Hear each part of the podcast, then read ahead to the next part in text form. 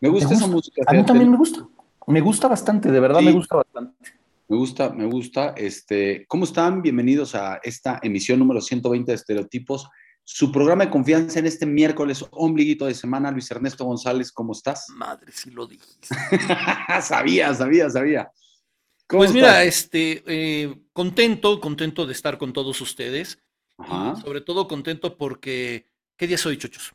Miércoles. ¿Miércoles qué? Miércoles 7 de septiembre, que es nuestro aniversario. Nuestro aniversario. Es la canción de, de, Mecano. Sí, en efecto. Gran canción. Gran canción. Es buena, es buena, si no, no lo puedo negar, me, no me parece nada mal, ¿no?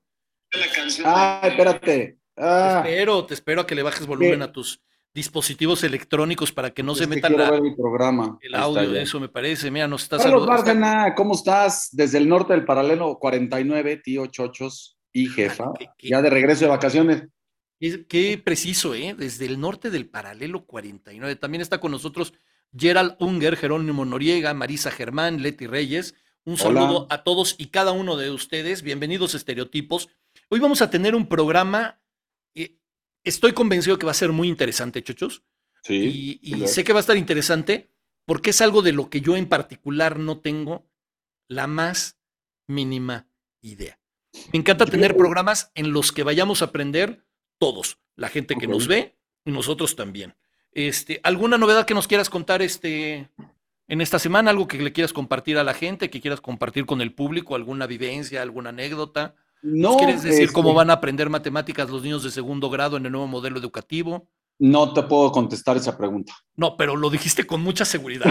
O sea, es más, te felicito. Ya viste todos los, todas las fotos que dice, cómo, hoy vi dos que fueron una joya. ¿Cómo les entra agua a los cocos? Y la cara de la mujer está. Esa es una. Otra, pone, ¿Cuánto es 2 más 2? La cara, así, de no te puedo contestar esa pregunta. Yo acabo de descubrir que el mejor anticonceptivo actual es escuchar a esta mujer hablar sobre el sistema educativo y una mañanera. Porque alguien que, los, que sea consciente, que escuche a esta mujer hablar, que oiga la mañanera, ¿qué razón tiene para traer un hijo a este mundo? No, y te falta una, ¿eh? Lo que pasó hoy, que también está siendo una cosa impresionante, es lo que dijo el día de hoy la este, mujer esta de las mentiras, la Vilchis, mm, en contra de, eh, pues en contra de una asociación que hace muchísimo por los niños con cáncer, que se llama Nariz Roja. Ah, lo ubico este, perfectamente, sí. Y que dice que, pues, que todo es una conspiración para, para golpear al gobierno. O sea, es neta, güey o sea, de verdad, mira, ya no, no, me quiero enojar. O sea, estamos empezando el programa no me quiero enojar. No, no, estoy totalmente de acuerdo contigo. Esta parte de estamos empezando el mes patrio. ¡Uh! me da igual. A mí también. ¿Hay algo que celebrar? No, yo creo que no. No, yo, creo que no. O sea, a mí si me preguntan, oye, es que hay que celebrar algo en México, yo no tengo nada que celebrar. Eh, estoy totalmente decepcionado de la clase política total o sea, no solo la que está en el poder, sino también la oposición. ¿Viste lo que pasó hoy? Eh, no, ¿qué pasó? Es que hoy, he estado desconectado del mundo. Pues es que, es que es una, digo, se convertiría esto en un noticiero, pero eh, el día del informe presidencial, el eh, secretario de Gobernación, Adán Augusto, fue, le da un abrazo a Alejandro Moreno, presidente nacional del PRI. Ah, sí, leí, incluso me llegó un meme que dicen que se vendió más rápido que el avión presidencial. no, eso no me llegó. No quiero hablar de eso, pero sí, o sea. Te propongo algo. Aparte de que hay gente que ya está. Te voy a, decir, por ejemplo, ya está también, además de, habíamos mencionado ya a Maricia Germán, me parece que sí, a Rock García Ortega, no sé si sea Rock de Roca o Rock de Rocío, pero también la saludamos. yo quiero saludar a una persona que se llama Eli. ¿Eli? Elcita Fresita. No, esa. Ah, ya me apareció, sí. es que no me parecía bien. El, cita ahorita ya metemitos a Gildita. Este, Alejandro Barrón también lo saludamos. Eh, a, Gilda, que ya nos está viendo. Este, a, mi prima Ana. Hola, prima. Oye. Este, a Juan Carlos Carredano. Mira, ¿sabes qué? No voy, a, no voy a decir más, voy a admitir en este instante. Vamos a admitir a, Gilda. Porque además el tema es largo. No, bueno, bueno. Y si me tomas desprevenido con este tema, me voy a perder en todo. Tengo que estar totalmente concentrado. Claro, claro. Ahí ya está entrando Gilda. Pues toma asiento porque va a estar de rechupete el programa. Venga, vamos a ver. Aquí está ya con nosotros Gilda. Vamos a aplaudirle ya. ¿Cómo estás? Bienvenida a Estereotipos. Qué buena onda. Hola. Este, una vez más, eh, la invitación a este programa. La verdad es que estamos, ¿no? ¿Se fue? No. Está bien, entonces ya no. Si no, quiere, no. Yo dije, no. Bueno, pues este fue el programa de hoy. La verdad la pasamos muy bien. ¿Qué pasó? O sea, ahí está, dice, hola, aquí esperando a, Gilda, nosotros también. ahí está de nuevo, ya me parece. A ver. Este. A lo mejor es parte de la dinámica del programa, el ir y venir. Estaba Roberto Valdés también. Saludos, Roberto. Entre edición y edición dijo, voy a ver estereotipos. A ver, espérense, ahorita ya, ya está, todo parece indicar que Gilda está en el limbo del Zoom. Sí, está pasando algo. Saludos, Roberto. Creo que ya, lleva un minuto más editado, porque este proceso es lento, ¿eh? Ya se fue. ¿Ya se vuelve a ir? ¿Qué pasó? Pues si estábamos tan bien antes de empezar el programa y ahora ya no quiere entrar con lo de... Jefa, ahí está otra vez. A ver. Vamos a echarle la culpa a Luisa, ¿no? No, ¿por qué? ¿Alguien le tenemos que echar la culpa? No. Ahí está ya. No te vayas, Gilda, por favor, no te vayas. Perdón, algo, algo hice que no soy muy ducha en esto. Buenas noches, ¿cómo están? Muy bien de tenerte con nosotros, muy contentos de que has vuelto a estereotipos, tú que eres un estereotipo de oro, eres una de las consentidas sin lugar a dudas. Muchas eh, gracias. Y hoy vienes, y lo decíamos hace rato, es un tema del cual yo me considero totalmente ignorante, totalmente ignorante, y eso me motiva mucho porque el no saber nada me, me, invita a aprender. Eh, hay mucha gente aquí que ya te está echando muchísimas porras. Gracias. Este, y son, sé que muy, muy, muy merecidas. Y Cuando, cuando tenemos un tema de este, de este calibre, cuando, cuando las cosas están así, eh, la primera pregunta es la más importante, Gilda. Y más allá de varias estrellas que conforman una figura en particular, que los griegos les pusieron formas y decidieron darles nombres como Leo, Tauro, Libra, Escorpión, eh, en el tema del ser humano, en el tema de, los, de las terapias, en el tema de, la de los psicoterapeutas y esto, ¿qué es una constelación, Gilda? Cuéntanos qué es una constelación. Ok, miren, una constelación familiar es un enfoque terapéutico que a mí me gustaría un poquito hablar de Bert Hellinger, que es el que acuña el término y el que inicia haciendo toda una síntesis, pues de terapia familiar sistémica, de hipnosis, de programación neurolingüística, de una serie de cosas y crea las constelaciones. Él, él es un alemán que pues nace en Alemania y su vida es pedagogo, es terapeuta, estudia muchas cosas, también fue misionero. El de los misioneros aprende que necesitamos estar como alineados a las fuerzas del universo para vivir en equilibrio, que el orden es lo que jerarquiza al amor y a todo lo demás.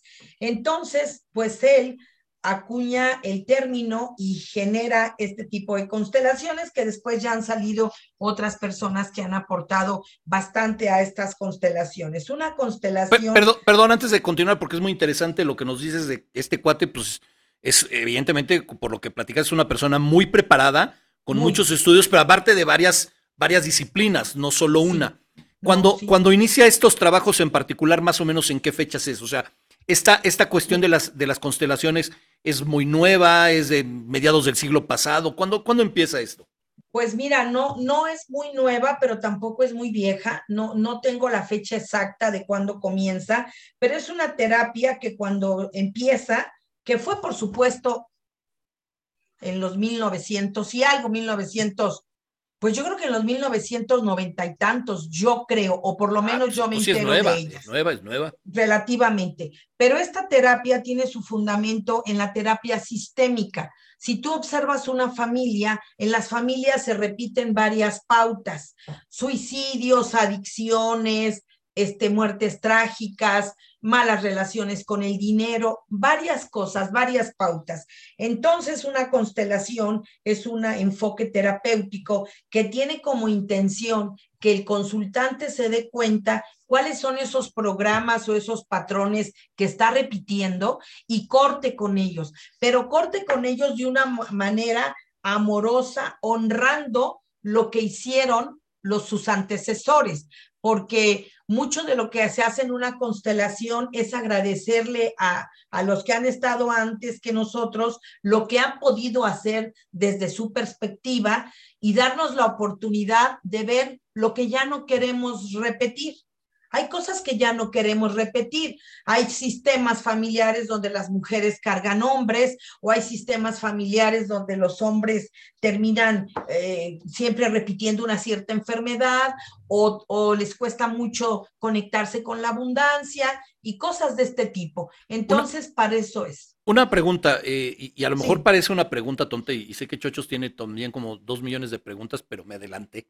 Sí a ver si voy entendiendo. O sea, la, la, constelación es ver cómo un individuo es influido, no sé si la palabra sea la correcta, por, por su entorno familiar principalmente y por los devenires que han acontecido en su familia y que por lo tanto esta persona está repitiendo patrones. Sí, así es. ¿Tiene, también hay una influencia genética o es solo desde el punto de vista de, de las interacciones. Lo pregunto pe pensando en la gente que es adoptada o, o la gente que no ha tenido una familia muy cercana, por decirlo así. Claro, hay cosas que son como en el ADN, que es donde está la información de todo el clan, de todo el sistema, tanto del padre como de la madre, y hay cosas por aprendizaje. Muchas de las cosas que nosotros hacemos a veces es por lealtad, a veces es por pertenencia, es por sentir que pertenecemos a un clan. Yo, radio, yo, la, yo las constelaciones las puedo identificar en dos palabras, que es una radiografía de nuestros vínculos. Ahí nosotros nos damos cuenta exactamente qué es lo que estamos repitiendo y podemos tener la capacidad de discernir qué quiero seguir repitiendo, porque hay cosas que vale la pena repetir y qué cosas ya no quiero en mi vida. Es, es, como un poco de las dos. Aquí descubres pues alianzas y lealtades y repeticiones que se dan. Claro, si es el éxito, la buena relación con el dinero o una familia vincular, amorosa, equilibrada, pues eso sí vale la pena repetirlo. Pero hay personas que me dicen, Gilda, cada diciembre se muere un familiar y se muere. Es un poco también el poder de la mente que ya todo el clan está esperando y ahora quién se va, que generan una energía y hacen que suceda. Pero también hay lealtades, ¿no? Hay muchas lealtades en, los, en las familias. Yo tengo una duda, Gilda, porque sí. yo en alguna ocasión este, fui a una constelación de estas y, y no, no, lo volví a hacer, fue hace como unos eh, cinco años y fue cuando murió mi papá. Uh -huh. Muchas veces, no sé si, si esté yo en lo correcto, las personas buscan este tipo de, eh, ¿le podemos llamar terapia? Sí, para, es un enfoque terapéutico. Ajá, uh -huh. Para sanar ciertas cosas o para descubrir ciertas cosas por las cuales, porque normalmente cuando, a ver, te voy a hablar desde mi, desde mi caso, cuando pierdes a un familiar empiezas como a hacerte preguntas del por qué y, y, y, y entonces te empiezas a como a meter más y más y más uh -huh. y más. El otro día que platicábamos del tema y que estábamos preparando el programa con Ana, Ana me dijo que ella también lo había hecho en una circunstancia muy similar a la mía, después uh -huh. de la pérdida de su papá. Uh -huh. Entonces, la pregunta concreta es, estas, este tipo de enfoque o este tipo de terapia, la gente normalmente, o sea, ¿en qué momento la gente busca hacer una constelación o cuál es la razón primaria para hacer una constelación? Y las personas generalmente buscan hacer una constelación cuando ya no quieren seguir repitiendo eh, situaciones que van eh, siendo una de generación en generación. También buscan las personas, cuando hay una pérdida, las personas quieren despedirse y quedarse en la vida, porque mucha gente se le muere un familiar y esa persona deja muerta en vida parte de su propia vida. Entonces, la constelación es, es como para hacer, eh, honrar al que ya se fue, agradecerle la vida, devolverle lo que no vamos a repetir, como lo haya hecho esa persona, quien haya sido, y también decirle, yo tengo una frase que me gusta cuando se están despidiendo de alguien que ya no está en este plano, y es como decirle, voy a honrar tu, tu muerte viviendo mi vida. Fíjate qué jalón hay. Tú ya estás muerto, yo sigo viva, y desde ahí voy a honrarte. ¿Cómo honramos a nuestros muertos? Los honramos viviendo como sería que a ellos les gustara que nos quedáramos. Yo siempre que llega alguien en un duelo, le digo, si tú te hubieras muerto, ¿cómo te gustaría ver a tu mamá feliz, viviendo, disfrutando? Ah, pues es igualito. A ella también te va a querer ver tranquilo o tranquila, feliz, viviendo tu vida y recordando los momentos que pudieron estar juntos, pero hay que soltar amor también es soltar. Y a nuestros muertos los tenemos que soltar. No los puedes venir cargando eh, estando vivo, porque entonces te quedas sobreviviendo, no viviendo, ¿no? Oye, Gilda, me, es que de verdad es un tema, como todos los que tratamos contigo cuando estás en el programa, es apasionante. Y quiero ir entendiendo ciertos puntos. Eh, las constelaciones, una persona cuando va a, hacer una terapia que tiene que ver con constelaciones, una terapia de constelaciones, es y, lo pregunto en función a, lo que comenta ahorita Chochos, ¿tiene que ser después de una pérdida o, no tiene que haber un, evento traumático tan, tan fuerte? O sea, puede ser una persona que de repente diga, hay algo que no me está cuadrando en mi día a día y quiero irlo a hacer. O sea, puede ser en una circunstancia así. Sí, claro, hay, no nada más es una pérdida, a veces sí es un cierre de una pérdida. Hay personas que me dicen, oye Gilda, emprendo negocios y no me van, no me jalan para adelante. Vamos a revisar si hiciste un buen cierre con tu último trabajo. Y generalmente la gente no hace un buen cierre. Entonces, si tú no haces un cierre bueno antes, no puede llegar lo nuevo, porque para que tú puedas dejar lo nuevo que entre a tu vida, como el closet lo tienes que escombrar para que entren las cosas nuevas, en tu vida también tienes que escombrar todas las cosas que ya no sirven, que son experiencias obsoletas o asuntos no concluidos para que fluyas hacia la vida. No, hay personas que vienen y me, perdón, me dicen, Gilda, quiero una constelación, algo no me hace sentir bien. Y entonces hacemos una constelación y traemos a la persona, su representante, y al no hacerlo sentir bien. Y a veces, este que es el no sentirse bien, son creencias que lo limitan, es el papá que lo devaloró, lo descalificó, o es la mamá, o es una relación de un primer amor que no se pudo concretar y fue fallido, o sea, no sabes, no saben qué riqueza. Yo los invitaría, yo tengo una vez al mes talleres de constelaciones en mi espacio y, lanzo siete invitaciones, ocho. Generalmente, ya ahorita las de octubre ya tengo cuatro lugares reservados. Se pueden hacer también a distancia las constelaciones. Hay una persona que vive en Baja California y me dice, quiero que me hagas mi constelación porque traigo el tema de una herencia, ¿no? Se pueden constelar relaciones familiares, cosas que están atascadas a nivel profesional o personal, dinámicas ocultas que hay en las relaciones de pareja. Se puede constelar un montonal de cosas. y pues ahora... perdón, pero aprovechando ahora sí que la invitación para la gente que nos está viendo, eh, si les interesara participar en este tipo de, de constelaciones y eso, ¿cómo se ponen en contacto contigo? ¿A través de tu página de Facebook? Sí, puede ser, o con mi teléfono que yo ya les he dado a ustedes. Este, puede ser por ahí. Fíjense la maravilla de las constelaciones. Hay invitados, porque siempre tienen que venir invitados. Entonces, el que va a constelar al inicio de la constelación, alguien lo representa. Y lo maravilloso es que ese o esa que lo está representando puede sentir cómo se está él viviendo y qué le está pasando y lo refleja con me duele el brazo, siento una gran carga, siento que mi cabeza no está bien asentada, bla, bla, bla. Y todas las personas que participan y que apoyan trabajan también. ¿Por qué? Porque la vida el universo, los campos morfogenéticos, lo eligen porque esa persona también tiene un área de oportunidad en ese aspecto. A lo mejor te dicen, vas a representar al abuelo de esta persona y a lo mejor esa persona tiene un tema con su abuelo o ya es un abuelo.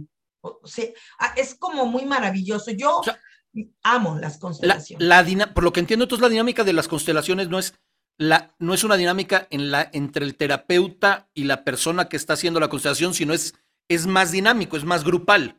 Es grupal. Hay terapias grupales donde vienen muchas personas y apoyan a todos los que van a constelar. Y ahora hay terapias individuales, se hacen con muñecos de Playmobil. Yo en la formación que estoy dando a, personas para ser terapeutas sistémicos, se compran sus Playmobil y la elección de los muñequitos, que este me representa a mí, este a mi papá, este al dinero, y va haciéndose el movimiento a nivel tú cara a cara. Mira, ahorita que dices esto de los, de los muñecos, me llama la atención con una pregunta que nos están haciendo en el público.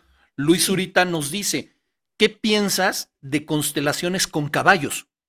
Fíjate que sé que hay constelaciones con caballos y lo único que sé, porque yo mentiría, es que los caballos son animales muy sensibles y muy empáticos. Entonces, estos animalitos son los que representan lo que se va a constelar. Yo nunca he acudido a ninguna, pero sí tuve la, apenas terminé hace unos meses el entrenamiento en constelaciones fluviales. Hoy también se hacen constelaciones en el agua y ahí sí nada más viene el que va a constelar y el constelador en el agua y se trabaja con unos este con unos muñequitos que están hechos de una cierta eh, material, figurines se llaman, y se constela, de cuenta, tú dices, quiero constelar la relación con mi abuelita, y ya el terapeuta te dice, elige un figurín para tu abuelita, un figurín para ti, un figurín para la mala comunicación o lo que sea, y el agua es la que empieza a mover los muñecos, los figurines, y es la que va dando respuesta y solución.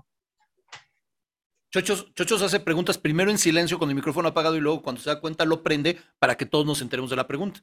Ok, No, es que no, había ruido aquí, entonces no quería yo perturbar. Yo tengo dos preguntas, Gilda. A ver, no tienen nada que ver una pregunta con la otra, pero cuando tú me hablas a mí de patrones, me hablas a mí de eh, repetir eh, cosas que han pasado en nuestras familias, ¿eso viene un poco del psicoanálisis de Freud? Esa es la primera pregunta. Ajá. Y la segunda pregunta, ¿qué tipo de preparación tiene que tener una persona para poder hacer una constelación? O sea, ¿es un rollo muy complejo antes de llegar a la constelación como tal? Sí, no, te contesto la segunda pregunta primero. La constelación, creo yo, de pronto se pusieron de moda como las eh, demostraciones de Topperware. Y entonces había gente que al vapor estudiaba cinco meses y ya era constelador. Yo me di cuenta que lo único que hacían era que la gente estuviera más confundida y que en lugar de sacar capacidades y posibilidades que cada uno tenemos, se enredaba más. Entonces, yo creo, yo lo estudié de esta forma. Yo primero estudié terapeuta sistémico, que es pareja y familia, y luego constelaciones. Entonces tienes una mirada muy completa de las cosas. Es como si, si eres puro constelador, así yo lo veo, estás como parado aquí y alcanzas a ver lo que está a tu altura. Si eres un terapeuta sistémico, te subes al tercer piso y desde el tercer piso miras toda la dinámica y puedes entender bien el sistema familiar. Entonces, no es muy complejo estudiar para terapeuta sistémico con todo y constelaciones son tres años. No es tan complejo, pero sí tienes que tener la formación adecuada, ¿no? No, son como el que dices que tomó un cursito de cinco meses y ya se avienta. Pero espérenme, a lo mejor no, no, no fui, no, no me expliqué bien. Tú como paciente, ¿qué tienes que hacer para prepararte para constelar? O sea, yo llego, te toco ah, la puerta. Tú como, ah, sí. No, nada tienes que hacer más que tener ganas de tomar una radiografía de tu sistema y ver a dónde está disfuncional, arreglarlo. Es lo único que tienes que Pero hacer. ¿cómo la preparas? O sea, ¿tienes que tener algunas sesiones antes para prepararla? Mira, son estilos. Hay terapeutas que sí te cobran sesiones antes. No hay preparación. Son movimientos del alma que surgen en el momento que estás sentado en un espacio y que vas con toda la intención de poner orden en tu sistema. No hay preparación. A mí la gente me dice, Gilda, ¿cuántas sesiones te pago previas? Ninguna. Sobre la marcha tú me dices, quiero constelar mi relación con mi marido. Y lo hacemos. No hay preparación. Claro, pues hay estilos, ¿no? Yo conozco, yo tengo compañeros que dicen, sí, tres sesiones y luego ya te hago tu constelación. No, pues se agradece la honestidad, la verdad, se agradece la honestidad. Eh, Oye, dice, está, está preguntando eh, Miriam Montes, dice, ¿el problema económico y de abundancia también se puede constelar a distancia? Todos los, todos los temas se pueden constelar a distancia. ¿Qué, ¿Qué pasa cuando es a distancia? Yo pongo mi cámara estoy, estoy, está la persona conectada, ¿no? En una videollamada y está constelando. Y yo si tengo que preguntarle, le pregunto, oye, fulanita o fulanito, eh, ¿cómo es esto? ¿Quién, ¿Quién, quién, tuvo una pérdida? Ah, sí, a mi abuelo lo despojaron de tierras. Ok. Y vamos moviendo y ella está en vivo y a todo color viendo su, su constelación. Hay gente en España, hay una persona que el año pasado eh, tomó, tomó la constelación de abundancia a distancia. Ella estaba desde España y nosotros estábamos acá y ella estaba trabajando su abundancia, ¿no? Sí se puede constelar, cualquier tema a distancia.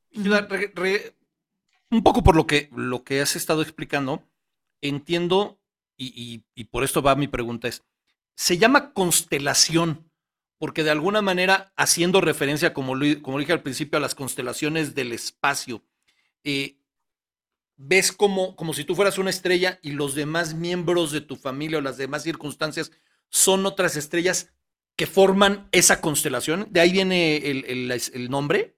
No, no sé si de ahí venga el nombre. Lo que sí sé es que Bert Hellinger también estuvo eh, este, de, misionero en Sudáfrica y él observaba mucho a las manadas de animales, a las jirafas, a los búfalos, a todos. Entonces él veía que cuando se iba el papá o la mamá, llegaba uno de los hijos a ocupar ese lugar. Y entonces él dijo, así como lo hacen los animales, también cuando un papá o una mamá no están en el lugar que les corresponde, entra un caos en la familia y de pronto ya un hijo o una hija están haciendo el rol de papá o de mamá. Y eso genera un desorden. Y cuando hay, no hay orden, el amor no puede fluir. Ahí está su principio de él. No sé si se inspiró en las constelaciones del cielo, sí se inspiró en la parte sistémica de observar mucho tiempo en Sudáfrica a los animales cómo se movían y es lo que pasa en las familias. Tenemos una cultura de muchos papás presentes ausentes por la, porque tienen que ir a trabajar. Entonces, estos padres presentes ausentes, a veces el hijo mayor toma el rol de, de, como si fuera el papá o, o, o, en el peor de los casos una hija, ¿no? O a veces la mamá es una madre infantil, una madre niña que no sabe tomar decisiones y le empieza a entregar la estafeta al hijo que ve con más fuerza o con más centramiento. Todo eso genera un desorden y una disfuncionalidad sistémica a nivel familiar. Oye, Gila, es que de verdad estoy, este tema parece muy interesante. Eh, existe, por ejemplo, en, otro tipo de terapias, la famosa terapia de pareja, ¿no? La pareja que, se da cuenta que no hay una buena relación, van con un terapeuta familiar para tratar de arreglar su, su, este, su situación. También puede haber ya sea de parejas o familiares, esta, esta cuestión de constelación, o sea, no solo yo y, el terapeuta con los invitados, sino más miembros de mi familia y entre todos ahí darnos una sacudida?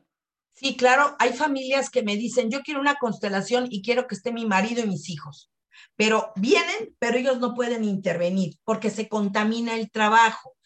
Tú eliges representantes de cada miembro que va a ser constelado al azar al azar, porque si no, empieza una batalla campal. El terapeuta que meta a la familia real a la constelación la va a regar totalmente, porque va a empezar una guerra y una lucha de poder. No, no, no, este, pueden venir familias que dicen, ahora hay personas que me dicen, yo no quiero que venga nadie de mi familia, porque la verdad es que hay, se puede abrir un abuso sexual en una constelación.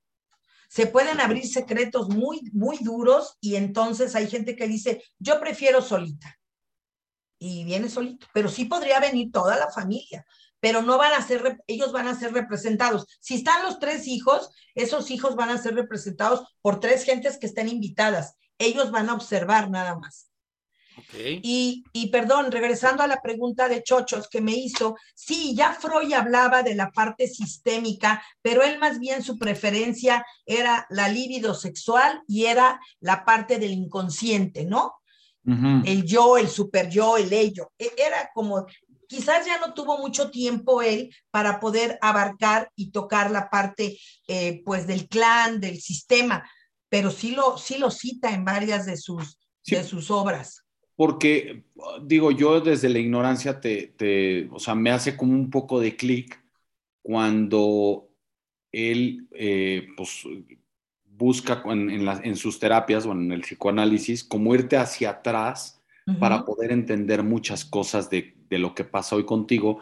Y entonces a lo mejor un poco en una constelación se da también el tema de si alguien ya no está y falleció, pues como que te quieres ir un poco para atrás para poder entender algunas cosas de esa persona y también tú poder resolucionar temas que tengas pendientes en esos temas. Sí, claro, nada más que el psicoanálisis es muy caro y muy lento. Y una constelación, pues yo tengo mis constelaciones a muy buen precio porque hay gente que cobran la constelación en tres mil pesos, ¿no? Por ejemplo, yo creo que una constelación equivale como a 10 sesiones terapéuticas. Así es un salto cuántico. Sí, sí, eh, equivale avanzas muchísimo. Hay gente que está en proceso, le digo, oye, ¿por qué no haces una constelación? Le vas a avanzar unas 8 o 10 sesiones, ¿eh? O sea, yo te lo digo, digo, yo por mí encantada cobrándote 8 o 10 sesiones, pero esto va a ser un salto cuántico maravilloso para tu vida, ¿no? Oye, este, va, a entrar con nosotros Ana porque anda también bien inquieta con muchas preguntas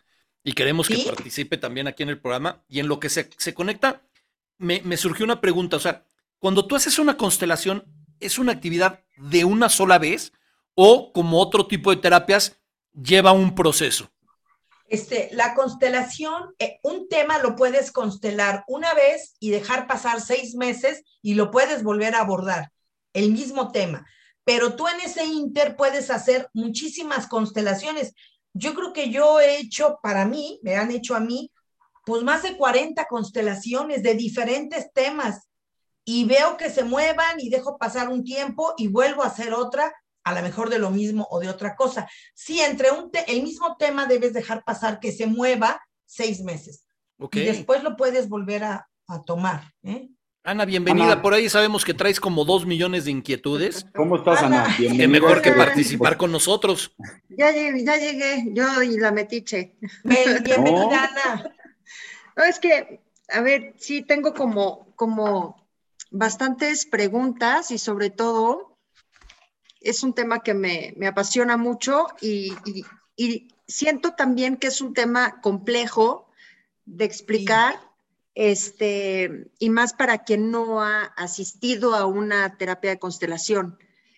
Este, pero bueno, ahorita poquito a poquito vamos haciéndonos de preguntas y vamos, vamos este, deshaciendo tantito el, nudo y tal. Y, que la gente también haga preguntas para que enriquezcamos, enriquecer todavía más. Eso nos va a ayudar también mucho. Claro. Oye, Gilda, ¿qué pasa cuando, cuando en ocasiones en alguna constelación no puedes llegar como a una conclusión o no puedes llegar a un cierre? Eh, no me ha pasado. A mí no me ha pasado. Sí sé que hay muchas terapeutas que han estado en supervisión conmigo y me dicen, ya no supe qué hacer. ¿Sabes qué pasa? Eso se llama contratransferencia terapéutica. Entre menos asuntos tenga trabajados el terapeuta, más cosas le van a pasar con la historia del de enfrente. ¿Y qué pasa cuando hay una contratransferencia? Como está tocando parte de lo que es tuyo, la mente se te pone en blanco y ya no sabes para dónde. Y lo que haces es decir, aquí la dejamos porque ya no. Este, aquí la dejamos porque ya me está pasando un montón de cosas que ya no me permiten fluir y avanzar en tu trabajo.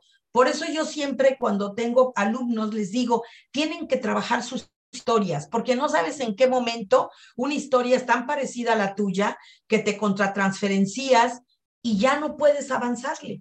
este, yo, gracias a Dios, nunca me ha tocado dejar a una persona. A veces la gente me dice, o tienes que tomar a tu papá. No, no lo quiero tomar. Ok, tómate tu tiempo, pero eso no, o sea, es otra cosa, ¿no? Quizá no es lo que tú me estás preguntando, que no hay un cierre. La persona se tiene que ir con un cierre porque si no, la constelación no sirve. Conmigo han venido muchas gentes que me dicen, yo ya constelé esto, ve y cóbrale y, demándalo porque te hizo una cochinada, ¿no? O sea, no. De plano. De plano. De plano. Órale. No, tenemos que tenemos que ser muy cautelosos. Yo creo yo tuve un cliente que era dueño de una empresa aquí en México, que no digo el nombre porque sí lo van a conocer muchos, y, me dijo, te investigué muy bien, no sé cómo me investigó el güey, dice, no me conformé con tu recomendación, te investigué porque a mí me gusta ir con el mejor dentista, con el mejor este, cosmeatra, con el mejor, le dije, mira, yo no sé si soy la mejor, trae un tema ahí fuerte, le dije, lo que sí sé es que conmigo no te vas a hacer el tontito, porque no creas que porque pagas ya la hicimos, ¿no? O sea, pero sí, Ana, no me ha tocado dejar a alguien este, sin cerrar, no. Ah, qué maravilla. Pues eso habla muy bien de ti, de tu preparación. Es que, oye, y a mí te voy a decir una cosa, yo una vez, bueno, a la, a la constelación que fui, que no, honestamente, voy a ser bien sincero, ni siquiera entendí bien lo que estaba pasando, porque, digo, fue hace ya muchos años, entonces no me acuerdo bien tampoco, pero entonces, si yo tengo una sesión contigo, puede ser presencial o puede ser en línea, yo te digo, yo quiero trabajar el tema de X y en ese momento empezamos a trabajarlo, ¿cuánto tiempo dura una constelación de ese tipo? una hora, no puede durar más. Al inicio, Bert Hellinger era extendido en sus constelaciones y un buen día dijo, entre más corto sea el trabajo, más potente es. Y entonces ahí nos tienes a todos los que aprendimos, ¿no? Yo, yo no estudié exactamente con él, pero sí bajo sus miramientos. Y entonces yo dije, no, ¿y ahora cómo le vamos a hacer? Yo me echaba una constelación hasta en dos horas y de pronto sáltale a los 40 minutos, máximo una hora. Claro, abrevias muchas cosas, pero es una hora. En línea o en vida real es una hora. Los movimientos se dan muy rápido. Qué interesante. Tío, estás en micrófono, tío. Ah, perdón. No soy el único. No, no, no, no, pero es que quería ver si te das cuenta. Claro, nos, nos están preguntando, Gilda, sobre estos este, invitados. Dice, ¿cómo se puede explicar que alguien ajeno represente a alguien más y actúe o sienta como la persona que está representando. O sea, el que está recibiendo la constelación, de repente le dices, mira, él es Juanito y le va a ser de tu papá. ¿O, cómo es esa historia? No, eh, la persona llega, tú le dices, ¿qué vas a constelar? Quiero constelar a mí, la muerte de mi abuela. Ok, vas, el terapeuta debe saber, a ver, ¿qué falta aquí? Falta bueno, es que yo me baso en muchas cosas. Yo veo la morfología corporal de la persona. Entonces, si la persona trae una huella de abandono y se le murió el abuelito y era como su papá, pues ya nos podemos imaginar el tipo de pérdida que es. Entonces, por ejemplo, le digo, vas a escoger a quien te represente a ti, a tu abuelito, el abandono y, no sé, la vida, por ejemplo. Entonces ya le haces unas etiquetitas y él ve a todos los invitados y como si fuera un movimiento de su alma, él va y elige a los representantes, les da el papelito que se ponen y entonces les dices, acomódalos como tú quieras, como si fuera una fotografía. Ya que los acomoda, empieza el movimiento. Le lees primero, le dices, ¿te das cuenta cómo estás tú atrás de tu abuelo que ya no está vivo y tú estás viva. Y ahora fíjate cómo la vida la pones hasta allá, tienes la vida excluida y ya le empiezas a reflejar y ya después ya empiezas. Si alguien tiene necesidad de moverse del lugar que está representando, hágalo y la, gente, ah, trabajas con campos morfogenéticos, no es que actúe la gente, la gente representa lugares. Entonces, si la persona está en esa disposición, empieza a sentir, a, tener sensaciones físicas. Me, fíjate, yo he hecho constelaciones donde la persona dice, no siento mi pie derecho, no siento mi pie derecho. Y al final de la constelación, la que constela me dice, eh, mi papá no tenía el pie, lo, lo perdió, era maquinista y lo perdió.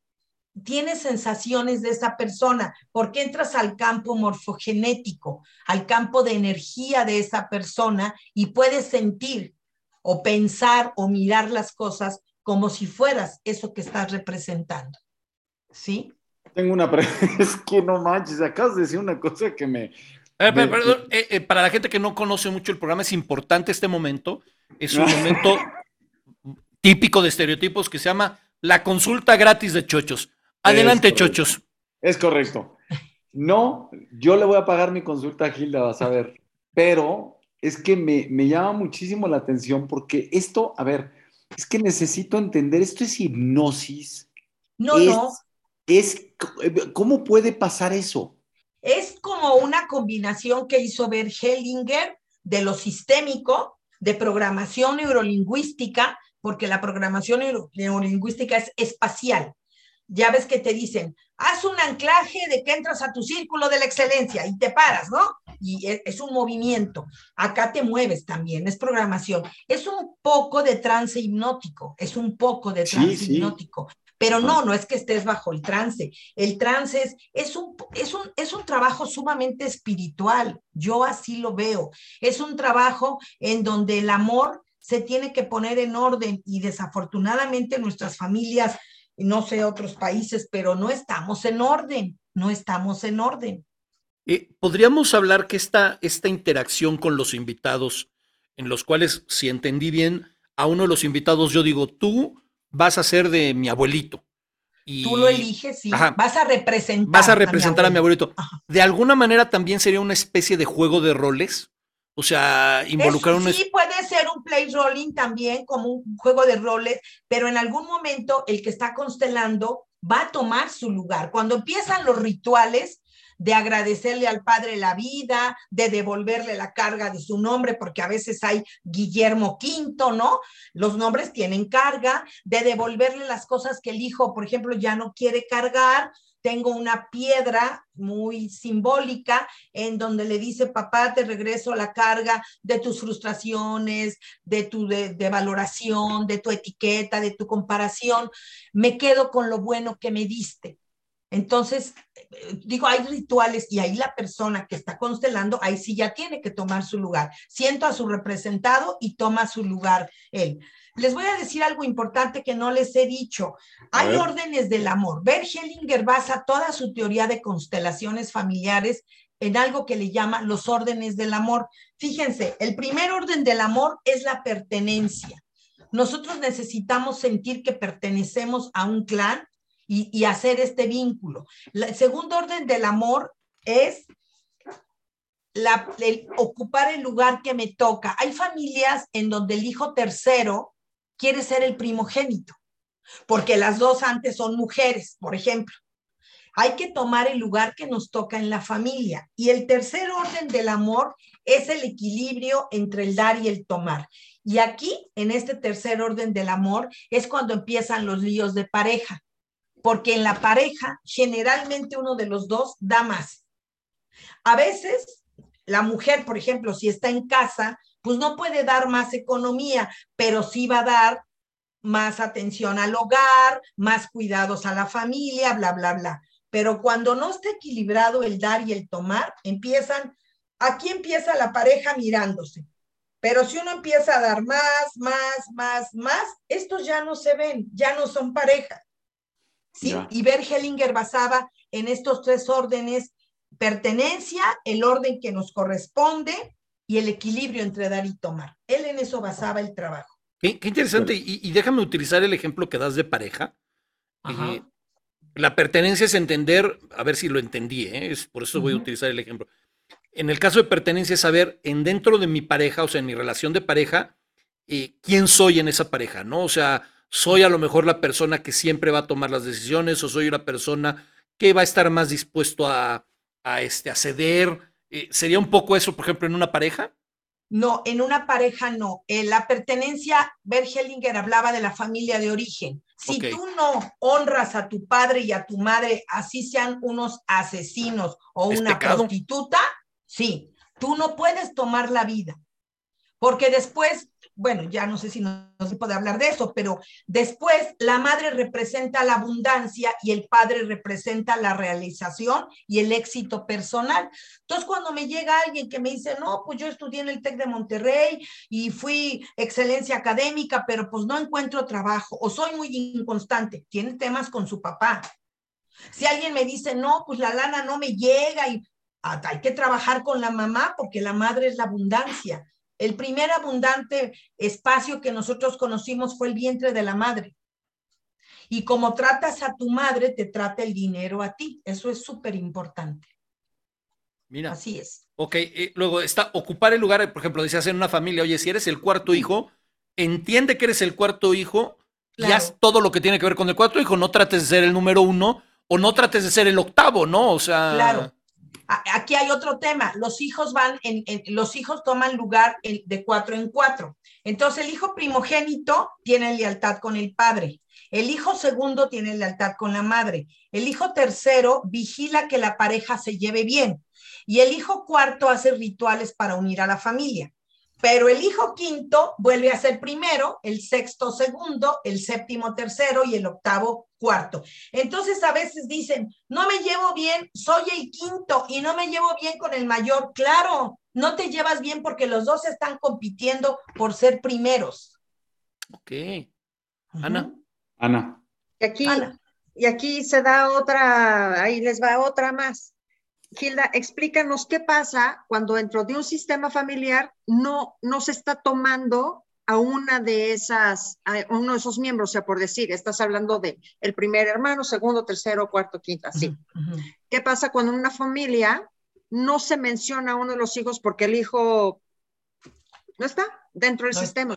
Ok, no está, pero sí está. Cuando no se le dé lugar a uno de los hijos, se llama excluido.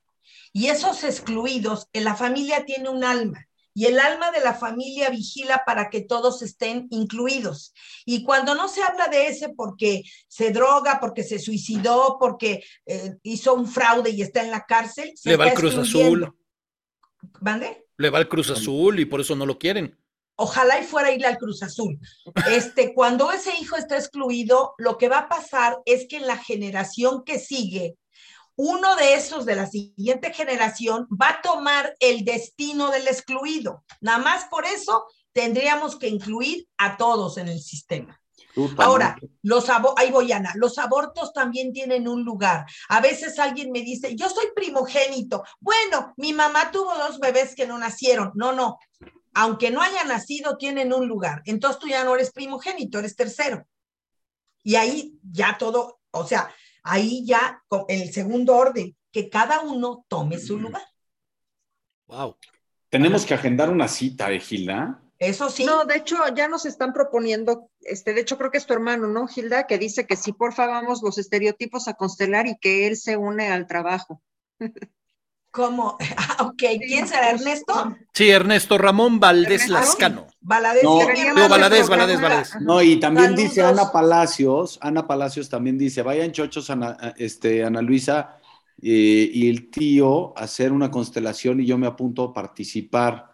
Yo puesta. Qué fuerte. Bueno, Ana es una linda porque siempre está queriendo constelar cosas, siempre se está reinventando, pero la Ana que yo conocí hace años, yo la conocí soltera, ahora ya es mamá de un niño, ha crecido ah, terriblemente bien. Muy bien, Ana, gracias. Y luego dice Paola eh, eh, Trenado, dice, excelente terapeuta, alguna vez asistí a una constelación con ella y es impresionante las energías que mueven y el personaje que representas. Es un tema que tú tienes que trabajar contigo mismo. Sí, lo que les decía, los invitados que representan lugares en una constelación están apoyando al que constela, pero sobre todo la vida les está señalando un área de oportunidad a nivel personal. ¿Sí? Oye, me, gustó esto de lo, del orden de los hijos, porque, por ejemplo, dices, el primero tiene más relación con el papá, el segundo tiene... Lealtad, no relación. Lealtad, con el papá, el segundo... Es la mamá. La mamá, el tercero es como el, que pone orden y eh, vigila, vigila, que la familia, la, pareja esté bien. Y el cuarto es el como de vamos a unirnos todos y vamos a hacer una buena familia. Ese Vamos es el a hacer tercero. unas palomitas, a El ver cuarto. una No, el cuarto. el El cuarto. El.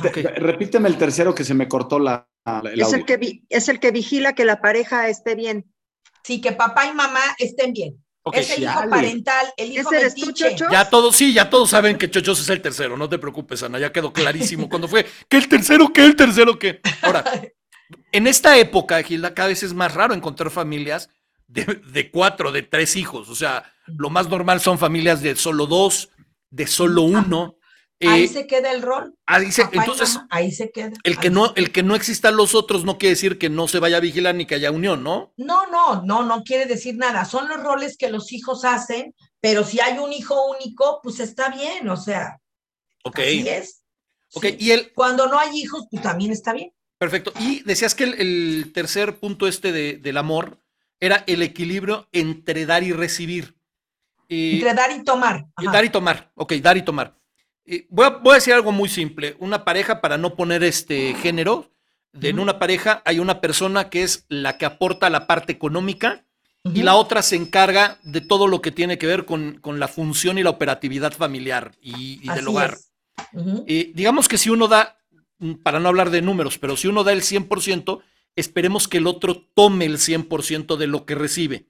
Sí. Pero también tiene que dar, ¿no? O sea, no, no nomás puedo ser recibo, recibo, recibo. No, recibo. no, el equilibrio entre dar y tomar. Yo tengo que devolver de alguna manera eh, la el buen proveedor que es mi marido y tengo que ponerle su lunch amorosamente sin creer que soy sumisa ni nada. Tengo que revisar que su ropa esté correcta, tengo que hacer que esté confortable cuando está en casa. Son formas de entre dar y tomar, sin caer en un machismo ni en una situación de sumisión hacia la mujer. Es que, ¿no? es que, mira, yo creo, y es bien interesante, y por eso te lo pregunto, es, obviamente los roles de las familias de, de 1975 a los roles de las familias en el 2022 son totalmente distintas, independientemente Claro. de las familias eh, eh, del mismo, o sea, de padres del mismo sexo, o las familias que ya no están unidas, que ya no son eh, eh, nucleares, sino que se han divorciado y a lo mejor cada una de las de, de los dos papás formó una familia adicional, entonces son los tuyos, los míos y los nuestros.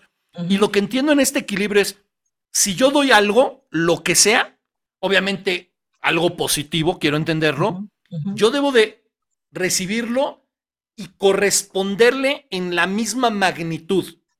¿Estamos de acuerdo? corresponderle, dice Bergelinger, decía Bergelinger que había que dar más de lo bueno y menos de lo malo. Ok, ahora, la pregunta es, eh, persona uno, como decías, es una persona que da, se encarga del sustento económico en la familia. Y persona dos, este, lleva la, la casa que, bueno, impecable, la- las comidas, la familia, o sea, todo está bien. Pero la persona uno no lo reconoce, o sea, no reconoce eso que también la otra persona está dando. ¿Ese sería un motivo para una constelación? Claro, porque ahí está un machismo muy exacerbado, muy eh, sutil, ¿no? Eh, porque, pues es que los hombres, muchos hombres, no digo que todos, tienen una capacidad de devalorar y de ver solamente los puntos negros del arroz. Cuando el arroz tiene un chingo de puntos blancos, ¿no? Ah, perdón, que no debo decirlo. No, no, Tiene un tú de- chingo, no, no, es un chingo de puntos blancos, sí. y no los ven. Entonces ahí habría que ver qué historia, cómo fue tu mamá. La- fíjense esto que pasa en las parejas. Yo descubro que muchos hombres que son devaloradores y agresivos con sus parejas están enojados con su mamá y me dicen, no, mi madrecita fue una santa, no estoy enojado con ella. Mi, mi papá le pegó, no, bueno, entonces estás enojado porque fue bien pendeja, no puso límites, no se defendió y todas tus hermanas hoy aprendieron que hay que aguantar a un tipo violento y están ahí empinadas, agachadas, este, que las maltraten. Si estás enojado con tu mamá, porque acuérdense que adultos en conflicto, niños en tormenta. O sea, todo lo traemos de casa. Al- algún día tenemos que hablar del tema eh, del Me niño interior. encantó la frase. ¿Cómo, Claro. la, la repites, por favor? Sí, adultos en tormenta, niños en conflicto. Wow, me gusta. Todas las parejas que yo recibo, todas, todas, todas, proyectan en su relación de pareja lo que no resolvieron en la niñez. No conozco una que no, ¿eh? No. Oye, hay una pregunta que están haciendo que me parece interesantísima, que nos la hace Miriam Montes, y le agradezco obviamente la pregunta. Dice, ¿qué rol toman los hijos de mi pareja divorciada Mm. el mismo que los míos propios? No, cada, cada papá y cada mamá es un sistema. Por ejemplo, hay parejas que aporta, que yo tengo dos hijos, por ejemplo, es un ejemplo, yo no tengo hijos, tengo dos hijos y me encuentro a un hombre que tiene un hijo o que no tiene hijos. Esos hijos que yo aporto a la relación son mis hijos. Pero si él tuviera un hijo y es más chico que los míos, no es el primero, el segundo y el tercero, no. Es el primero y el segundo mío y el primero de él. Porque todo eso hace un desmadre y un desorden. Ayer La- tuve la- constelaciones privadas. Privadas quiere decir que la gente nomás viene y hace su constelación y no se chuta cinco horas aquí. Nomás viene y hace su constelación. Y entonces una señora era un enredo sistémico porque me traía hijos de uno y hijos del otro y los propios y no, no, no, a ver, vamos separando. Cada, cada papá y cada mamá son un sistema. Es que eso es interesante. Por ejemplo, dices, una pareja, vamos a suponer que ella se divorció y tenía un hijo y se casa con otro cuate que tenía un hijo, pero ahora tienen uno más, ¿no? Entonces ahora hay tres. Cada uno de los hijos en realidad es el primogénito. Cada o sea, uno es el primogénito de ella, el primogénito de él y el, y el primogénito, de que ambos. tienen juntos, claro. Ok.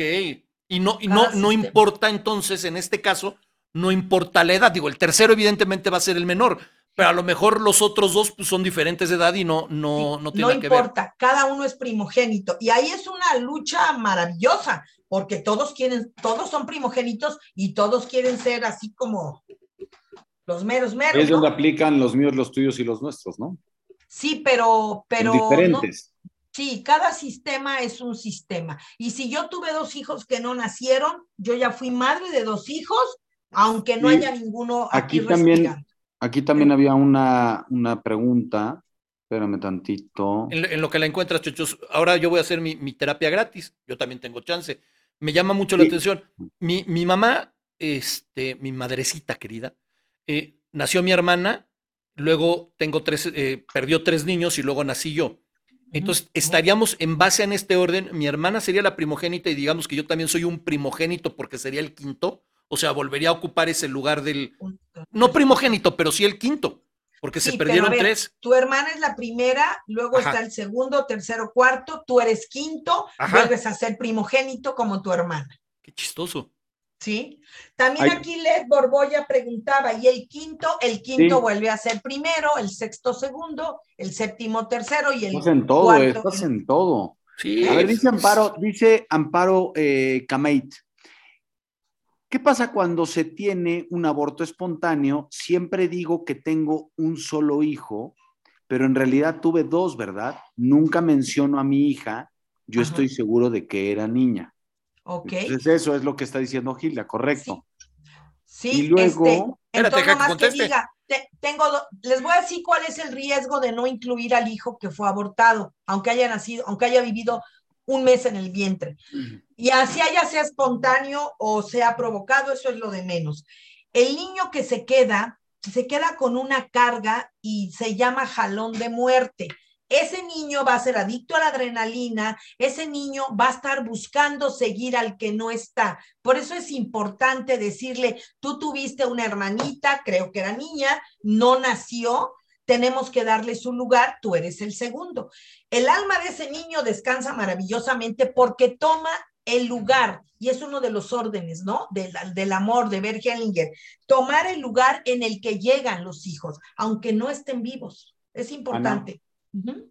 Ana, Justo lo platicaba con, con mis hermanos y, y mi mamá, estábamos en una, una cena y justo les estaba yo comentando de esta película que se llama Encanto. ¿Vieron la película Encanto? Yo no la vi. no, Que no te perdiste nada, chochos. No, ¿Por qué? pues ya ¿Qué pasa, Ana? No, pues ya. No, ¿Vas a Ana, preguntar de Bruno? Sí, sí. ¿Qué Justo, pasa? hay una canción que se llama No hablemos de Bruno. Es un hermano que no se habla de él. Es un hermano que está escondido, de hecho, nadie lo sabe, y está escondido en una de las recámaras viejas de la casona.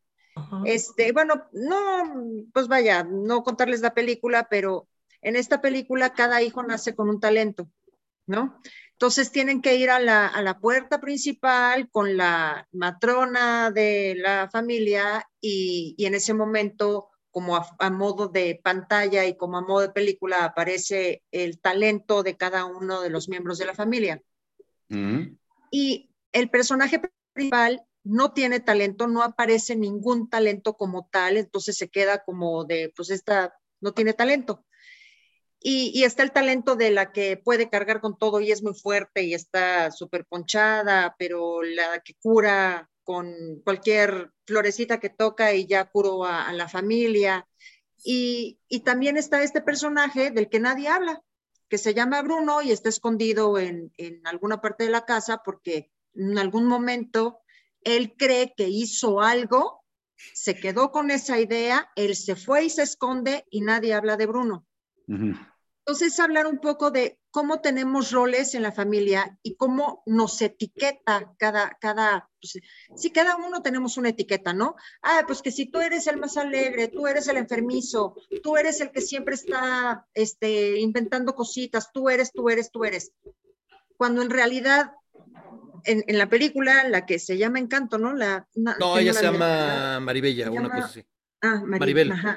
Maribel que a final de cuentas no es que tuvieron talento, sino que es la hija que se encarga de ver y vigilar que todos, los demás estén bien, ¿no?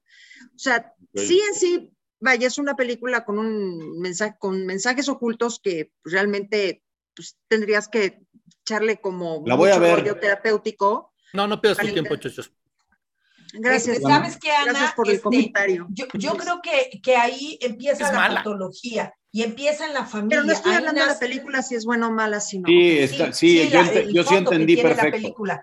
Fíjate, Ana, déjenme comentarle esto, Ana, y a todos, por supuesto.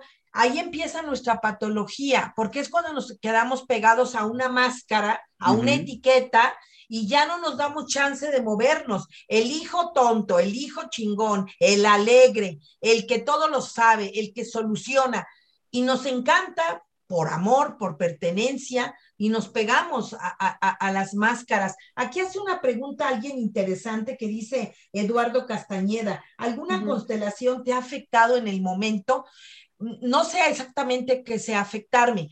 Lo que sí sé es que tengo que ir a supervisión porque estamos hablando de emociones humanas y de vidas humanas y por supuesto que me dejan una carga pero por eso yo voy y, por ejemplo, hubo una, una constelación en donde llega una madre sedada, totalmente sedada, y un padre muy mal, y la que los trae me dice, acaban de enterrar a su hijo, que estaban celebrándole sus nueve años en casa del abuelo que mandó a hacer una alberca y el niñito, pues se descuidaron de él y cuando lo llamaron a partir el pastel estaba ya muerto, ahogado, flotando y pues este, mi esposa la tuvieron que sedar, pero ella nos trajo una constelación. Me impactó tanto como, como eh, pues tienen que dejar ir, porque tuve que traer a su otra niña de cinco años y tuvo que decirles a los representantes de ellos, yo aquí sigo viva. No se pueden ustedes morir con mi hermano estoy aquí, los necesito. Y eso fue lo que hizo que ellos reaccionaran y la señora se fuera tranquila, por lo menos más, y más aceptantes, porque la muerte, pues la muerte no es nuestra, como no es el nacer. Es, es algo más arriba y son movimientos que tenemos que aceptar y que respetar. Y para la gente que es católica, yo cuando no pueden aceptar una muerte, le digo, a ver, fíjate tu incongruencia, rezas el Padre Nuestro, que es una de las oraciones más grandes de la religión católica, y dice por ahí, hágase tu voluntad, así en la tierra como en el cielo. Y entonces cuando te toca que se te muera alguien, ya estás encarronado, y ya, ¿qué pasó aquí? Pues ya no entendí, porque a veces este, no nos damos cuenta. Porque además es, es, una parte eh, que es como naturaleza humana, que es el egoísmo, ¿no? O sea, es no entender, a ver, digo, uno nunca va a entender la razón de por qué se muere alguien y menos un hijo, pero el, la parte del luto yo creo que viene mucho de la parte egoísta, entonces como que no lo, a lo mejor no lo logramos eh, razonar de inicio, una pérdida tan fuerte como esa. La más grande. Dicen que la pérdida más grande es la muerte de un hijo. No hay ni nombre para señalarlo. No tiene nombre, exactamente. Pero nos olvidamos de que es el alma de cada uno de nosotros la que elige cómo, cuándo y dónde. Entonces, si tú no aceptas la muerte del que se fue, llámese como sea, pues entonces no estás aceptando lo que su alma eligió. Y entonces ya me parece una arrogancia enorme de parte nuestra el no aceptar que esa persona, esa alma, eligió irse a esa edad. No es lo mismo ver morir a una persona de 90 años a ver morir a un niño de 8. Lo que pasa es que yo creo que no es un tema fácil de digerir. O sea, lo que estás diciendo en palabras es muy simple, pero en realidad, así decir, bueno, pues es que mi hijo decidió, eh, su alma decidió irse a los nueve años Sí, pero ¿sabes por qué? Es, difícil, ¿no? O sea, la digestión. Es difícil porque no tenemos como esa cultura o esa educación. En el budismo la muerte es una celebración. Digo, tenemos un enfoque diferente, tendríamos, tenemos mucho que aprenderles a todas estas culturas orientalistas, ¿no? Oye, que, son más espirituales. Perdón, el, ejemplo este que pones de este caso del, de la, la familia que fueron con, con el niño que vivieron esta desgracia horrible, o, o sea, me imagino la situación y debe de ser espantosa. Porque aparte creo, creo que se daban todas las condiciones, ¿no? El cumpleaños del niño y que venga a partir el pastel y se lo encuentre, no, no, horrible. Pero por lo que dices es, van, van muy cercanos al momento de lo que sucedió, ¿no? O sea. Muy eh, cercanos. Otro día estaba yo en una comida y entonces me habla alguien y me dice, Gilda, te necesitamos urgentemente. Mi amiga, su hijo, le estalló un juego de estos, de esos cohetes, así. Fue a un día de campo a Querétaro, compraron unos juegos, le estalló, murió, o sea, con la, era una cosa fuerte, y pues vienen, vienen del panteón y quieren una constelación. Le digo, no, espérame, yo estoy en una comida, estoy en el sur. Te podemos esperar hasta las 10 de la noche a la hora que tú nos digas. Pues yo con la gente que estaba en la comida les dije, échenme la mano, yo de dónde saco gente a estas horas para una constelación.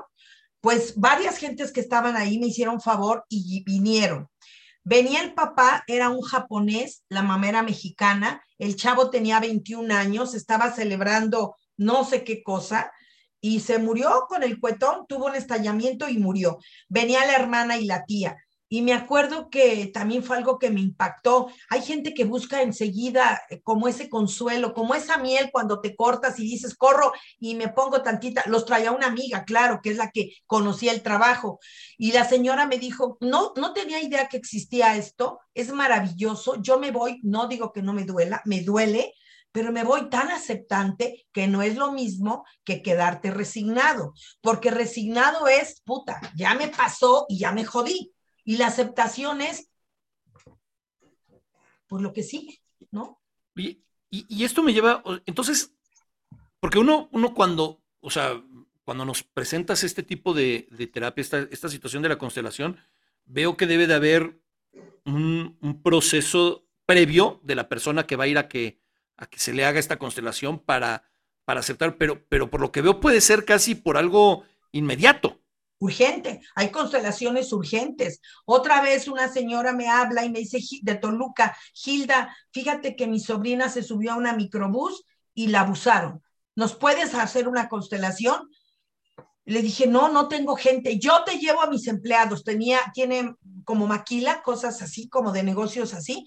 Y me dijo, yo te llevo a mis empleados. Y se dejaron venir en una micro y llegaron y se consteló. Aquí la chavita tomó su fuerza para que no vuelva nunca más a pasarle, porque estaba como débil, como, y entonces parece mentira, pero también estos señores abusadores, porque hay todos muchos estudios, cuando ven que tú estás frágil y vulnerable, es como más atractivo. Cuando te ven cabrona y les dices, pues ándale papi, aquí estoy, llégale, se les acaba el encanto. Entonces a esta chavita, pues lo que me, su, su mamá me dijo luego, lo mejor es que tomó su fuerza y ahora no anda buscando, digo, no, no, tampoco, ahora no busca quién se la hizo, sino quién se la pague. No, que tampoco se vuelva Toña Machetes, pero sí tiene que tomar su fuerza y decir, esto nunca más me puede volver a pasar, ¿no? Voy a interrumpir un segundo. Sí. Porque me gusta más la Gilda que habla castizo. ¿Cómo? ¿Qué dijo? Me gusta más la Gilda que habla castizo, así se dice, o sea. Sí, sí es una manera de decirlo. chinga, o sea, es que sí, o sea, es que esas son las relaciones humanas y eso es lo que, eso es lo que es la esencia de las personas. a mí me parece bien interesante el, el, sobre todo el viaje que has tenido, Gilda.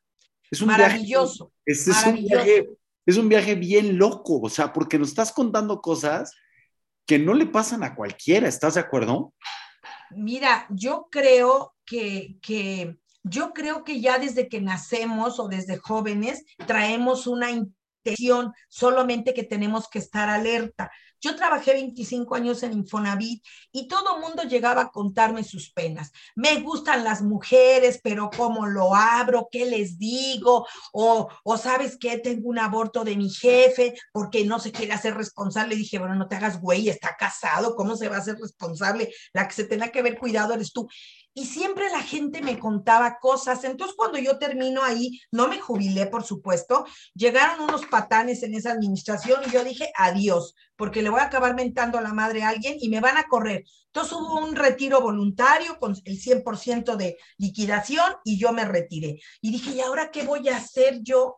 Dije, pues estudiar lo que siempre me ha gustado.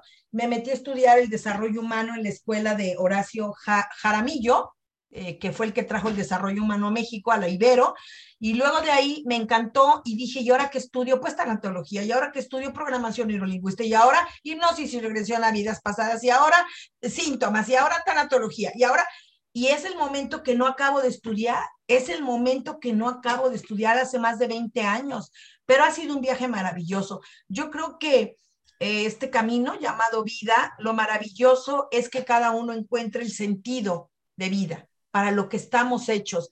Y yo creo que eso es maravilloso. Perdón, Chochos. Dime, Ana. Ana, gracias.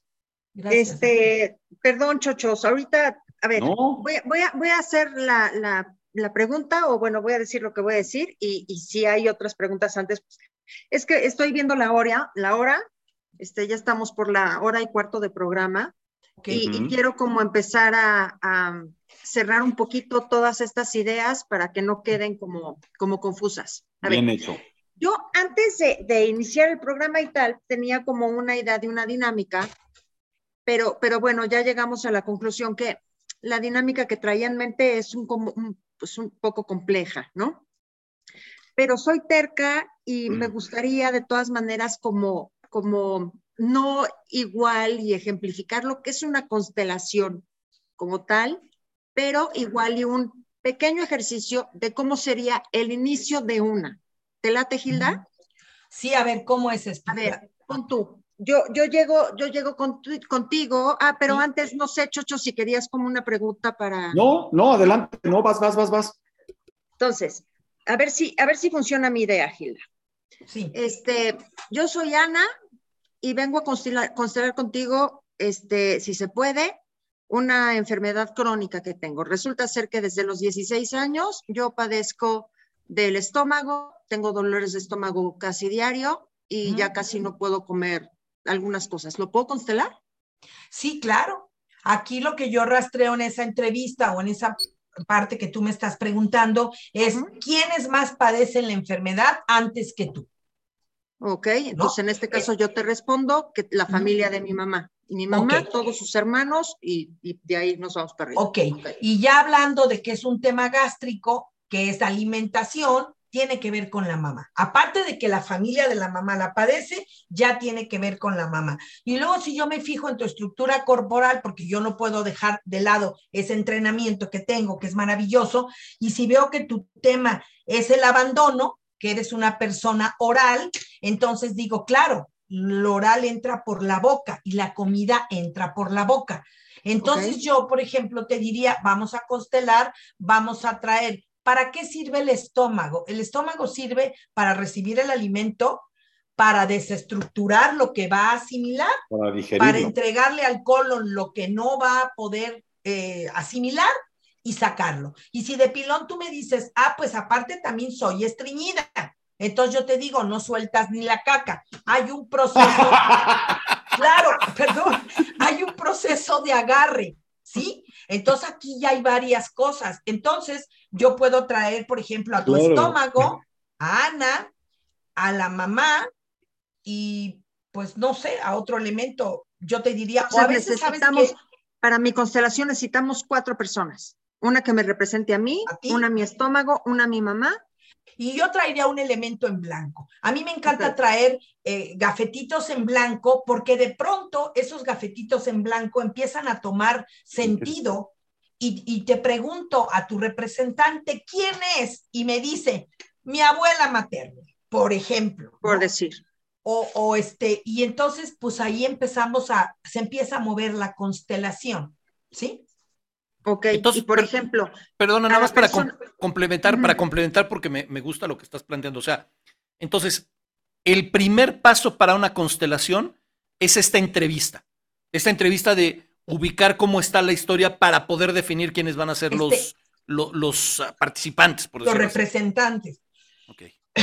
sí, pero puede ser durante el taller, no hay que, no tiene que haber una cita previa. Hay gente que sí me dice, sí te quiero decir cosas en una cita, está bien, si quieres, entonces llégale, pero no es necesario. La gente levanta la mano en el taller y dice, Gilda, yo reservé mi constelación, quiero mi tema de la, ¿no? Hay, hay un tema ahí. Ahora, ¿qué pasa con la comida?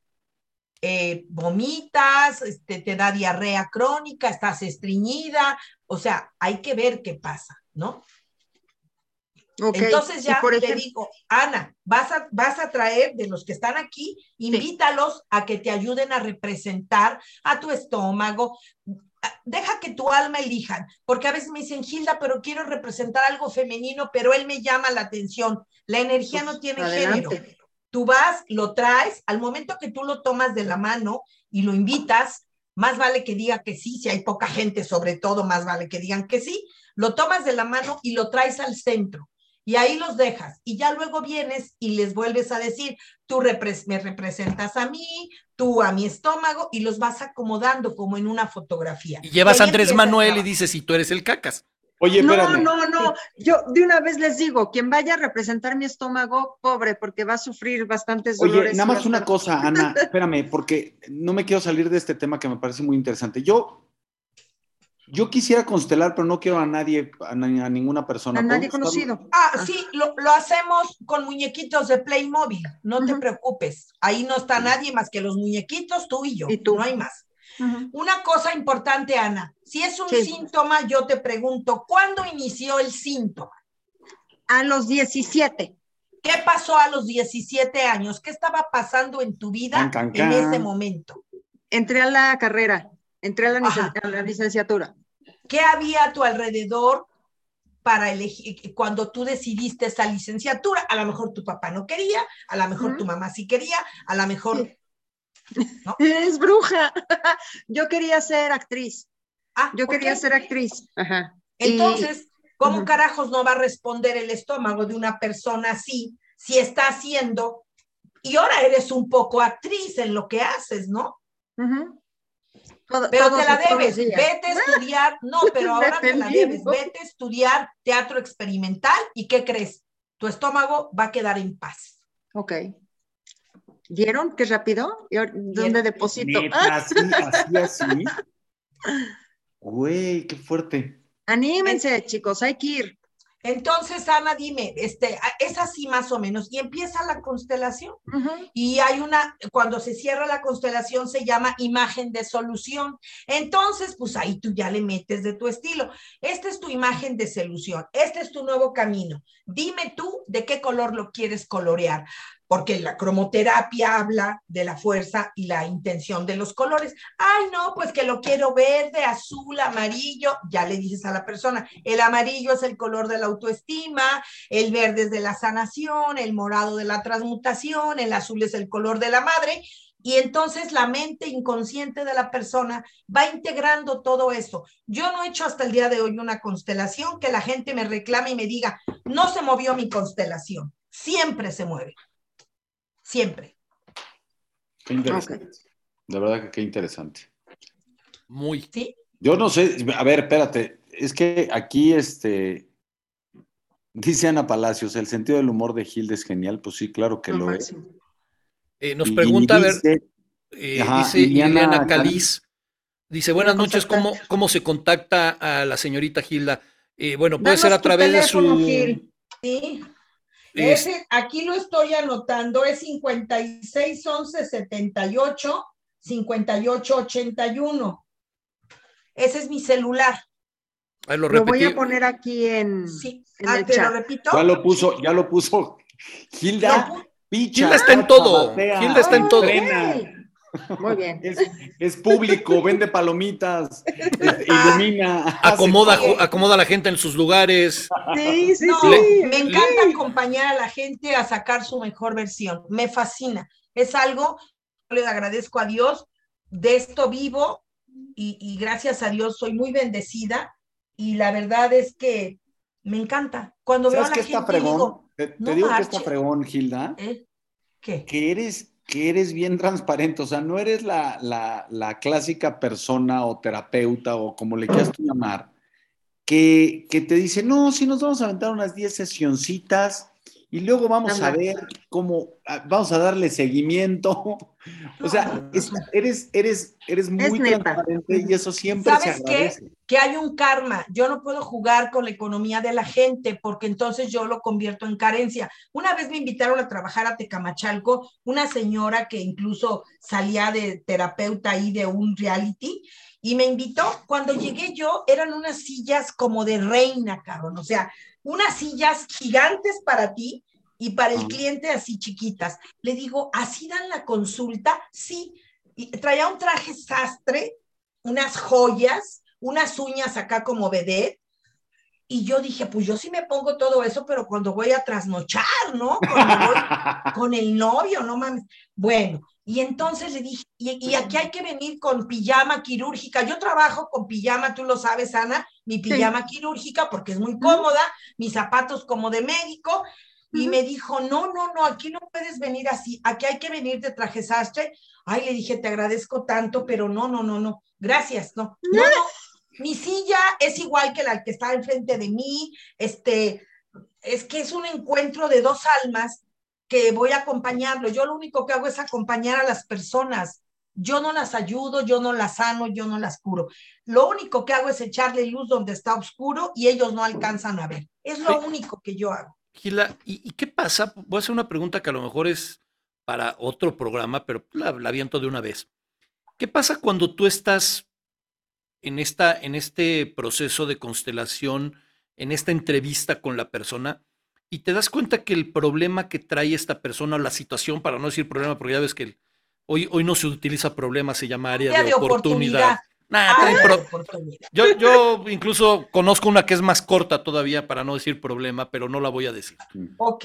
Este, pero cuando traen estas situaciones y dices, esta persona, además de, de- de quizás lo evidente, también trae un tema eh, físico, un tema psiquiátrico, un tema que necesita eh, cierto tipo de, de seguimiento diferente. ¿Cómo a lo mejor en ese momento es bueno eh, decirle, oye, mira, vamos a hacer tu constelación, pero además tienes que hacer esto?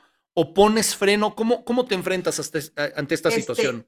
Mira, yo cuando veo que ya es una enfermedad como de tipo mental, yo no tengo la capacidad de atenderla, pero sí tengo la posibilidad de saber que para que una persona llegue a una enfermedad mental es porque ya saturó su psique de un chingo de cosas que no ha resuelto y entonces la mente, pues como un mecanismo de defensa, mejor me desconecto porque ya es mucho, me, me rebasa todo. Entonces yo procuro siempre que la persona pues escarbe un poquito lo que hay ahí y a veces me dice, ¿qué crees? Tomaba yo ansiolíticos y antidepresivos, ya venía medicada y ya no los necesito, no te los quites, ve con el médico y que poco a poco vaya reduciendo la dosis. Pero yo tuve una chava de un psiquiátrica del Fray Bernardino y vino y lo que la tenía, tomaba seis pastillas al día. Y le dije, si tú trabajas, tus pastillitas van a ir a la basura. Ahorita no, ahorita síguetelas tomando.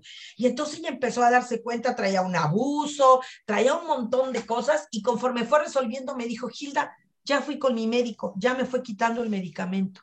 Después un buen día me escribió y me dijo, me encontré con un hombre viudo, vive cerca de tu casa, vive ahí en las arboledas y ¿qué crees? Me caso con él y me voy a España.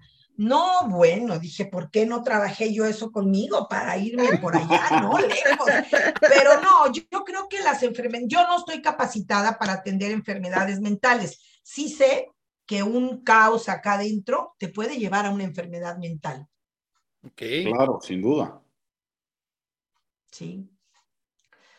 Estoy, leyendo los comentarios porque hay muchísimos comentarios eh, la mayoría de ellos, este, Gilda, eh, que sé que los estás viendo tú, pero para, para reconocerles además a las personas y agradecerles que nos están viendo, diciendo que encontrarte, dice, dice Ana Palacios, encontrar a Gilda, les juro que es lo mejor que te puede pasar. Luz María Baltasar, saludos Gilda, eres una persona que Dios me puso en mi camino para avanzar, nadie como tú. Miriam Montes em, eh, comenta que en budismo se trabaja 100% con la mente y ayuda mucho. Y como estos comentarios hay cualquier cantidad, Gilda, eh, lo cual a nosotros nos llena muchísimo el, el La próxima semana voy a ir con Gilda. Me vale Órale. Me Órale. madre. No, no, en serio. No, en serio, te llevo. No voy a entrar. No, Está no. complicado llegar, pero te llevo. O sea, porque pero ¿sabes qué? Pero grábalo. No, güey. Sí, sí, sí. ¿Por qué? No, me dan ganas de llevarlos a los dos. O sea, vamos los no, tres. No, yo, yo, yo solito. Por eso, tú solito. Ajá. ¿Pero qué te, te esperas ahí o qué? Claro. Ok, ok, ok. Es nuestra estereoproductora, te está apoyando. Fíjate, qué maravilloso eso. Este, pues sí, chicos, este, yo quiero decirles a todos ustedes y a las personas que nos están haciendo favor de acompañar, primero, gracias por la invitación, gracias por estar ahí tan presentes. Eh, yo trato de hacer las cosas de manera apasionada, como tenemos que hacer todo lo que nos guste y eso cuando tú te apasiona lo que haces, se traduce en abundancia, se traduce en bendiciones. Entonces, pues a mí es algo que me gusta. Ya desde ahorita estoy preparando la constelación que hago cada año, desde hace muchos años, yo creo que más de 10, de abundancia. Y a veces tengo que partirla en dos fechas porque pues ahora con la pandemia no puede venir tanto, pero tantas gentes, pero han entrado hasta 40 gentes a esa constelación y se hace para traer la abundancia para el siguiente año, ¿no? Entonces, la verdad es que, pues, a mí me gusta lo que hago, estoy por aquí, el costo de una constelación, me dice Suey Villeda, es de mil pesos en taller, dos mil pesos privada, porque hay gente que dice, privada no quiere decir que no va a haber personas, quiere decir que no te vas a chutar siete constelaciones con la tuya, porque sí, imagínate, alguien viene y dice, ya constelé, ya me voy porque es domingo. No, no, ya te quedas porque hay que hacer seis más y tienes que apoyar como a ti, como a ti te apoyaron. Pero cuando son privadas, pues las gentes muchas veces traen a las personas que las van a apoyar, que no sean de la familia porque se contamina el trabajo, pero sí, este, hago talleres, les digo, cada mes, ya el de octubre ya nomás hay cuatro lugares porque ya tengo cuatro, pero bueno, no sé si tengan alguna otra pregunta o quieran. Como un millón. Sí, como un millón, pero yo la que tengo ya te la hago fuera del aire. No, y yo, y yo te voy a decir una cosa, yo, a mí me vale madre, yo voy a ir. Este, no sé si la próxima semana, porque ven que es puente. Digo, ah. no, y espérate, ¿cuál puente? De todas maneras tienes programa el miércoles, o sea, entre lunes, martes y miércoles puedes ¿me ir. Permiten, ¿Me permiten? Su Villa pregunta que dónde estás ubicada. Este... Yo estoy en Villas de la Hacienda, frente al TEC de Monterrey, Campus Estado de México. Ya ven que está aquí enfrente, me hablo de tú con el TEC. Y, y enfrente está mi casa, que es donde está su casa, que es donde tengo un espacio para trabajar. Ana lo conoce, Ana le tocó venir a un consultorio allá hasta la, ¿te acuerdas? Al tercer piso. Ahí en la azotea, me encantaba. ahora estoy abajo, ahora estoy abajo para no subir tanta escalera, pero bueno, este, sí, sí, este, estoy aquí, es un lugar cercano para todos, creo yo, y ahora las, las terapias en línea han facilitado mucho porque tengo gente hasta de España, ¿no? En línea, nomás los horarios son los que cambian, pero claro. creo que creo que cuando somos éticos y pues podemos este acompañar a las gentes y, y son bendiciones, les digo, Dios es conmigo muy bueno, ¿no? Voy a repetir, espérenme, espérenme, espérenme. Voy a repetir teléfono, el teléfono porque Ana Bueno está pidiendo otra vez. Es 5611 Perdón, Ana, vas, vas. No, vas, vas, vas, vas. Ok, 5611 78 58 81. Repito, 56 11 78 58 81. Llame ya. Este, bueno, no. No, sonó este más a, si alguien sabe de su paradero. ¿no? Se le informa. ¿Saben qué? Este, ¿Saben qué, chicos? Veo como un área súper de oportunidad para poder hablar de este tema que les gustó, que se llama eh, Parejas en conflicto, niños en tormenta. Va, va, 100%. No, bueno, Va. pero e- es más, ni te, ni te hagas que la Virgen te habla. O sea, Pues ya, va- vamos a agendar de una vez. ya, octubre. Sí, a- a- aprovechemos que, que este nuevo horario que tenemos, Gilda, ya no se, no se empalma con, con las actividades que tenías. Sí, Yo ¿qué estoy comprometida con ustedes. Yo siempre Gracias. estoy comprometida. Muchas gracias. Escoge Gilda. 5, 12, 19, 26. Déjame ver mi planeario. Aquí tengo mi pequeño planeario, miren. ¿Cómo? 5, 12, 19, 26. Puede ser 19. Ya está cerrado. Potatoes. cerrado. No, no, no, el 19 yo no estoy en México. No, me vale más, no. Otro. No, no es, o sea, sí no estoy en México 12. porque tengo un Gilda, viaje de ¿puedes trabajo. el 12? 12, 12. No, entonces puede ser 26. Bueno, ya Sí, cerrado 26. 26, 26. Sí, Perdón, bueno, es que Ya, ya, ya. tengo un viaje de trabajo que no puedo modificar, chicos. Está bien. Bueno, chicos, ya despidamos a Gilda porque andamos. Sí, ok. Entonces el tema les parece bien, ¿Le Me gustará parece a la gente porque fíjense que yo estuve en un programa de radio y era el que te acuerdas Ana era una vez por semana y entonces la gente en empezaba aquí a opinar, ¿no? Opinaba, no queremos este, queremos este.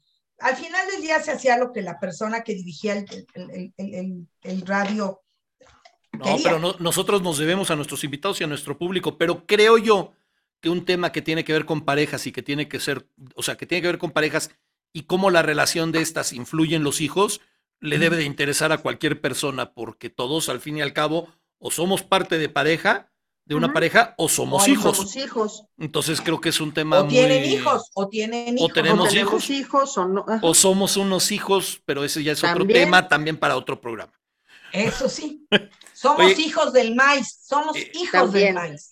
Eso es. Oye, Gilda, este, de verdad, como siempre, muchísimas gracias. Este es un tema muy, muy, muy, muy interesante y, y veo que a la gente le ha gustado mucho.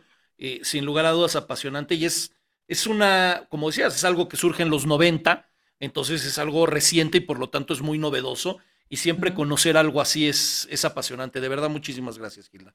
Muchas gracias a ti, tío. Y bueno, pues este, aquí ando esperando su transgeneracional, ¿eh? Claro que sí. Lo Ya, sí, prometo. ya lo mandamos, ya mándenlo, Lo- chicos. Yo también ya voy a prometo. mandar el mío. Va. No, jalón que va. Muchas gracias, Oye, Gilda. este- Un honor siempre escucharte. Este, me maravilla la cantidad de fans que tienes.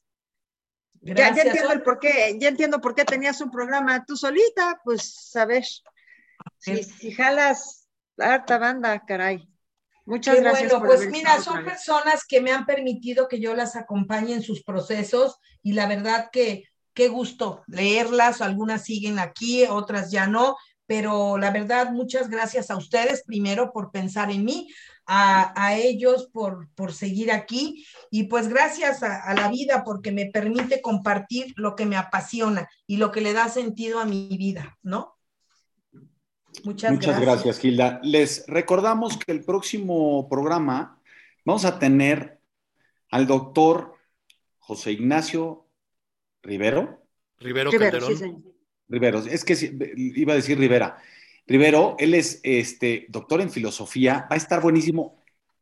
Les voy a decir una cosa, es una persona que- a la que conocemos desde hace muchísimos años, los tres, y por azares del destino, Ana lo reencontró en, en un, en un evento y de verdad, de verdad, de verdad, no se pueden perder el siguiente programa. Va a estar muy bonito. Tío, no apagues tu cámara, por favor. Este, va a estar muy, muy, muy bueno. Los esperamos. ¿Algo que quieran decir? Muchas gracias. No, yo agradecerle y esperarlos a todos el próximo miércoles, ya saben, en este horario Progodín, este, a las 8 de la noche. Eh, muchas gracias, Gilda, muchas gracias, Gracias. muchas gracias, Ana, Ana, que algo que nos quieras decir. No, que un placer, un gusto. Este, yo ven cómo voy convirtiendo poco a poco mis cinco minutos en ¿vieron? ¿Qué? Ah, Eso. Oye, Estás en todo, una estás en todo. pregunta. No hay tómbola, ya yo ya tenía lista mi pregunta para el siguiente invitado, ya no hay tómbola. No, hoy, hoy, hoy quisimos aprovecharte de una manera diferente. Sí. Exactamente. Bueno, Para la próxima seguro sí. No, Seguro si no hay sí. invi- si no hay para el invitado, ahí se las dejo a todos. ¿Cuál es el mayor bloqueo del ser humano? Ahí se las dejo. Ah, es interesante, muy interesante. Ya tenemos Ok. tarea todos. todos. ¿Cuál es el mayor bloqueo del ser humano? Ok. Muchas gracias a todos. Me quedo yo, ¿verdad? Sí, sí, nos, Sí. te queremos aprovechar un poquito más. Nos vemos. a- Gracias. Bye. Nos vemos el miércoles que entra. Bye. Gracias.